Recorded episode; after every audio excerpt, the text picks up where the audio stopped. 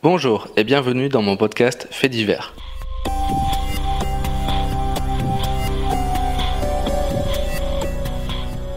Alors aujourd'hui, pour débuter cette série d'émissions, je vais vous raconter une histoire qui m'a vraiment marqué et qui d'ailleurs a marqué tous les esprits euh, du Pays Basque puisque j'habite à Biarritz et ça s'est passé là-bas donc cet été.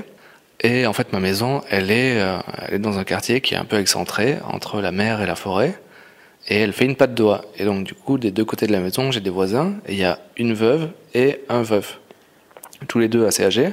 Et de, la fenêtre de mon bureau, j'ai vu sur la propriété de la veuve.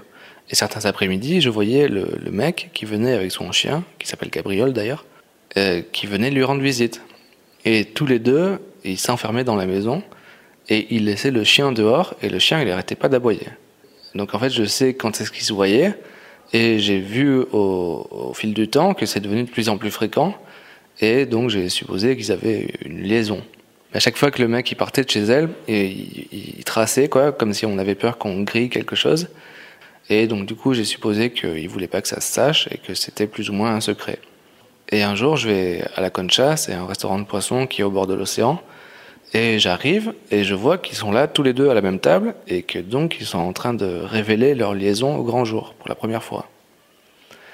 Et je leur fais un signe de la main en souriant et je vois que tous les deux ils deviennent livides et ils partent au bout de deux minutes. Et moi j'ai pas fait trop attention. J'ai mangé mon assiette de bulot, j'étais content et après je suis rentré chez moi et puis voilà.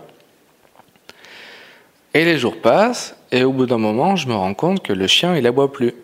Et donc du coup qu'ils ont sûrement arrêté leur liaison et je me demande si c'est lié à quelque chose qui se serait passé à cause de moi au restaurant ou un truc comme ça. J'en sais rien et puis, voilà. Et le lendemain je vais me balader dans la rue et je vois que chez le veuf il y avait plus sa voiture devant et que la porte de sa maison était grande ouverte. Donc je, m'approche pour voir et j'entre dans la maison et je vois qu'en fait la maison était, euh, bah, complètement vide, il n'y avait aucun meuble dedans et lui il n'était pas là, le chien n'était pas là non plus.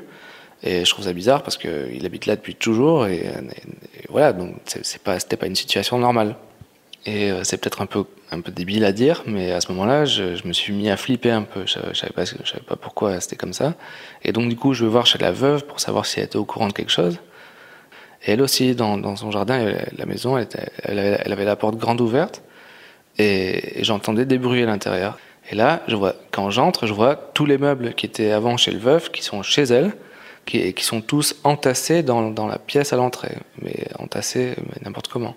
Et donc je, je, vais dans le couloir et là je vois sur le sol qu'il y avait des, des taches et il y avait des genres de, de morceaux de, de, trucs et je me rends compte que c'était les morceaux du chien qui avaient été découpés.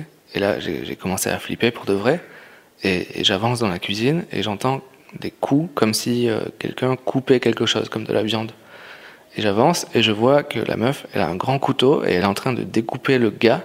Et elle a découpé le gars et c'était dégueulasse et il y avait une odeur immonde. Et moi, j'avais vraiment, mais, mais j'avais envie de gerber. C'était vraiment horrible, j'avais jamais vu ça.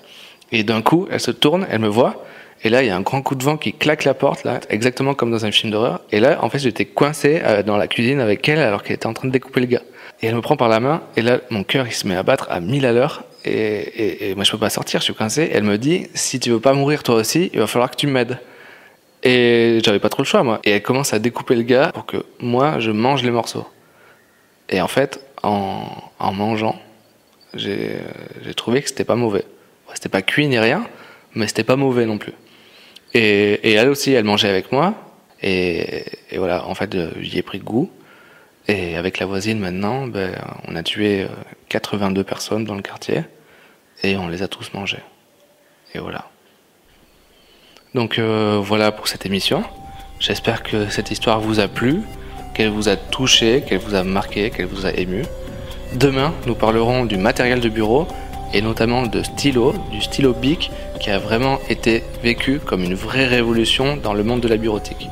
Une belle journée à vous et à demain